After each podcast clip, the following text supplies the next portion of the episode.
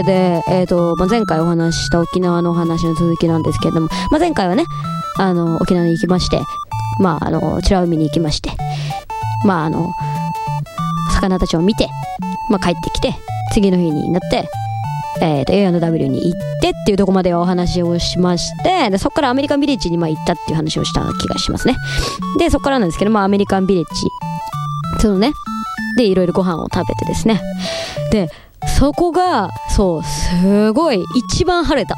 あのアメリカビレッジに行った時が一番晴れてびっくりしたの私。えめっちゃ晴れてるやんってなって。いや本当に本当に。あのだだから快晴ではないですよ。ただ多分沖縄旅行で一番晴れた時間でただ まああの一応気になるから天気予報は見るじゃない？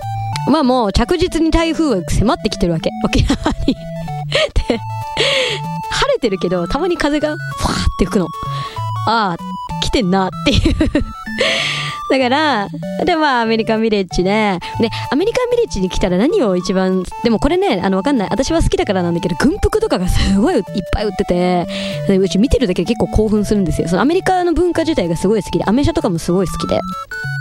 で、あの、まあ、そこでね、あのーまあ、その、アメリカの軍隊の服とかを買うわけですよ。で、私は買ったんですけど、ニット帽と一緒にセットで。で、まあ、買い物を楽しみ、ご飯を食べて、じゃあ帰ろっか、つって。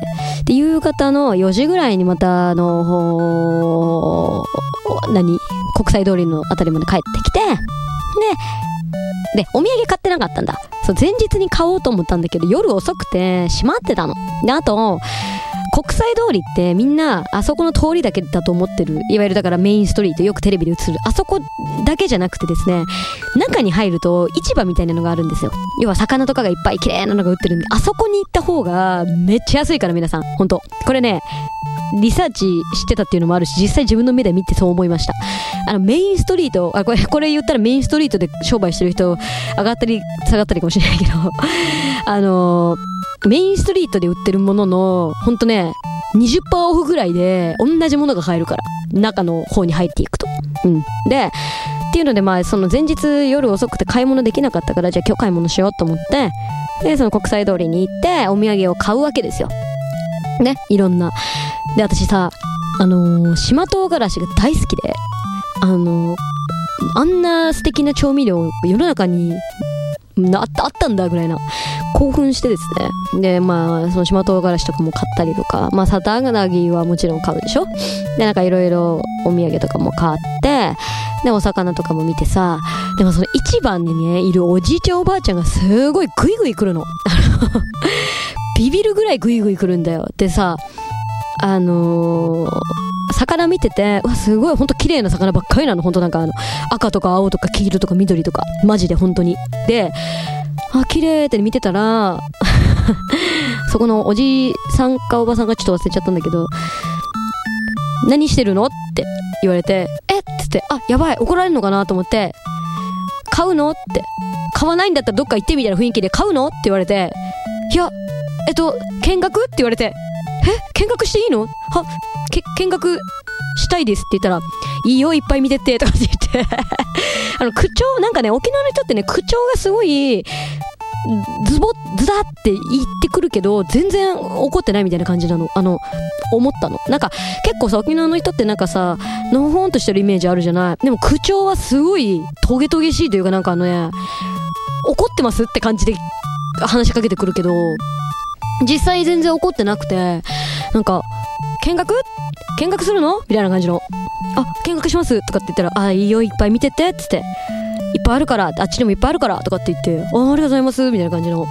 でなんかあのー、わ美味しそうとかってちょっとちょっと立ち止まるとすぐ商売始めるのほんとこれ食べるって。これも食べるっつって。いっぱいくれてお腹いっぱいお腹いっぱいっつってもいいいい食べなさい食べなさいとかって言って。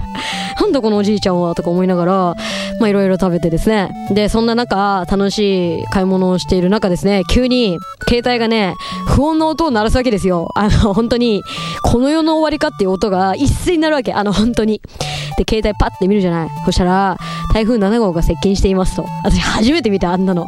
沖縄本島に。台風7号が接近しているので避難してくださいみたいな。で、沖縄って、ま、他の地方もそうなのかな。なんかあの、台風が一番上陸しやすいっていうのもあって、もう台風が来るって分かってるとすぐ店閉めるんだって。ね、その日も、あの、お店やっを閉めてる人とかもいて、で、まだ開いてる店とかもあったからちょっと見てたの。で、うちが気になってさ、そのおばさんに、お店何時までやるんですか？って言ったら、わからないねって言われて、考え中とか言われて、あ、そうなんですか？つって頑張ってください。うん、ありがとうとかって言って、あなたたち帰れるの？って言われたから、いやー、動けばいいですけどね、飛行機が。つって、そうだね。つって、動かなかったらまた来なさいとか言われて、わかりました。とかって言って。で、夜になっ、ご飯食べようってなった時に、もう、すげえの。あの、市場の中入ってたから気づかなくって、外出て気づいたんですけど、ビュービューで風が。あのね、初めてあんな、あんな雨初めて人生でっていうぐらいビュービューで、で、でもそんな中、逆に、ホテルまで歩いてちょっとだから、もういいじゃん、びしょびしょで、って。飯食おう？っつって二人。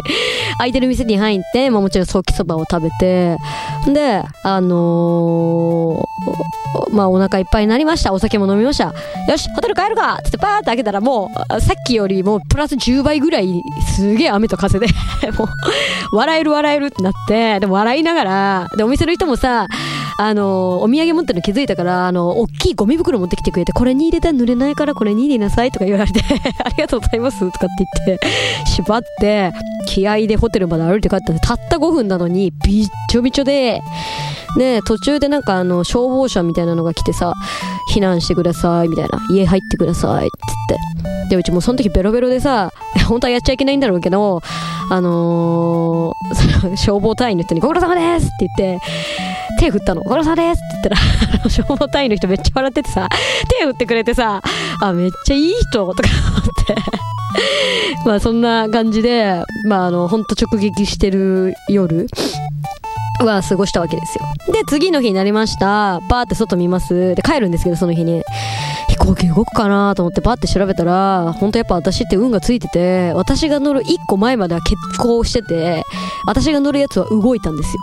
うわーとか思って、よかったーとか思って、次の日仕事とかあったからよかった帰れてとか思って、で、で、じゃああの、空港行きましょう言って空港行くじゃないですか。そしたらもうさ、あの、何結婚したやつに乗るはずだった人たちで溢れてて、もう大変なの、空港は。那覇空港ってそんな大きくないからさ、東京みたいに。人が溢れてて、いやーどうするってなって。まあでもそんなの横目で私たちは無事ね、帰ったんですけど。っていうね。なんかなかなかできないでしょ。できな、できない機会だったなと思って、その台風直撃の時に 旅行するって。でもなんか、できればね、でもこれはなんかもう沖縄からもらった挑戦状だと思って私はね、受け止めましたよ。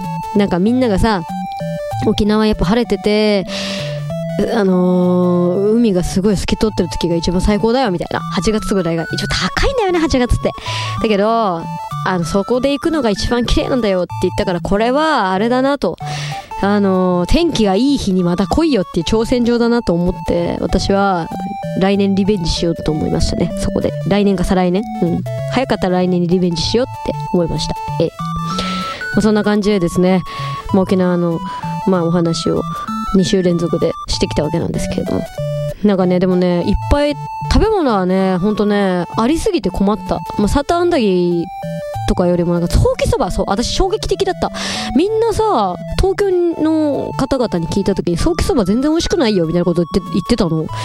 で、実際私食べたんですよ。市場の中にあったね。すごい安いソーキそば屋さんがあって、一杯、いくらだっけ ?300、400円いかないぐらい。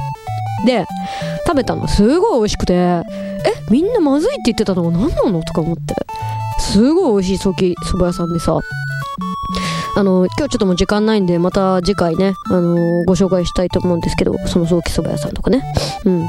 なんでね、あの最後に言いたいことはね、あの、皆さん、ソーキそばはすごい美味しいんで、ぜひですね、行ったら食べてみてください。はい。というわけで、エンディングに続きます。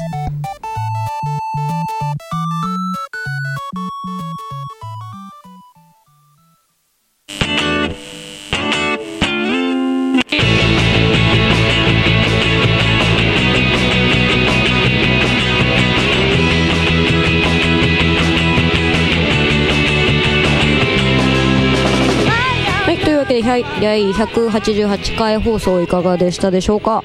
ねというわけでですねあの本当音痴は絶対治るのであの音痴の人は自分にの声に酔ってるだけなので 酷な感じで言いますけど本当バケツかぶってあのあここでそうそうポイントあのバケツかぶって大きい声で歌わなくていいです。本当になんかふんふんふんぐらいの。だから全然家とかでできます。なんかほら練習だからっつってさそのスタジオに行かなきゃとかさなんかあのうるさくないところにカラオケボックス行かなきゃとか思うかもしれないけど全然家で大丈夫です。ふんふん程度でいいです。要するに自分が何の音出してるかっていうのを理解するだけなので全然家でできるんでバケツだけ100均とかでバケツだけ買ってきてやってください。はい。絶対治るんでね。はい。まあそんな感じでね。あれなんですけど。本当ね。でも私そうあの 本当にね私小学校、まあ、自分で言うのもなんですけどこう見えたの絶対音感とか持ってるものであの パッと音聞いてそれが何の音？とか結構分かっちゃうからさあの困困らないって言ったらあれだけどそのハモリとかをやるのもさほら仕組みを知ってるからどどこの音を出せばハモれるとかさあの、まあ、どこの音ハモればああ言えばハモれるっていうのは3度5度とかあるんですけどそういうのをもう知ってるからすぐできるんだろうけど普通の人はね分かんないからね。だからハモる時もあとつられる人はねあのー、本当だから自分の歌ってる音を聞く。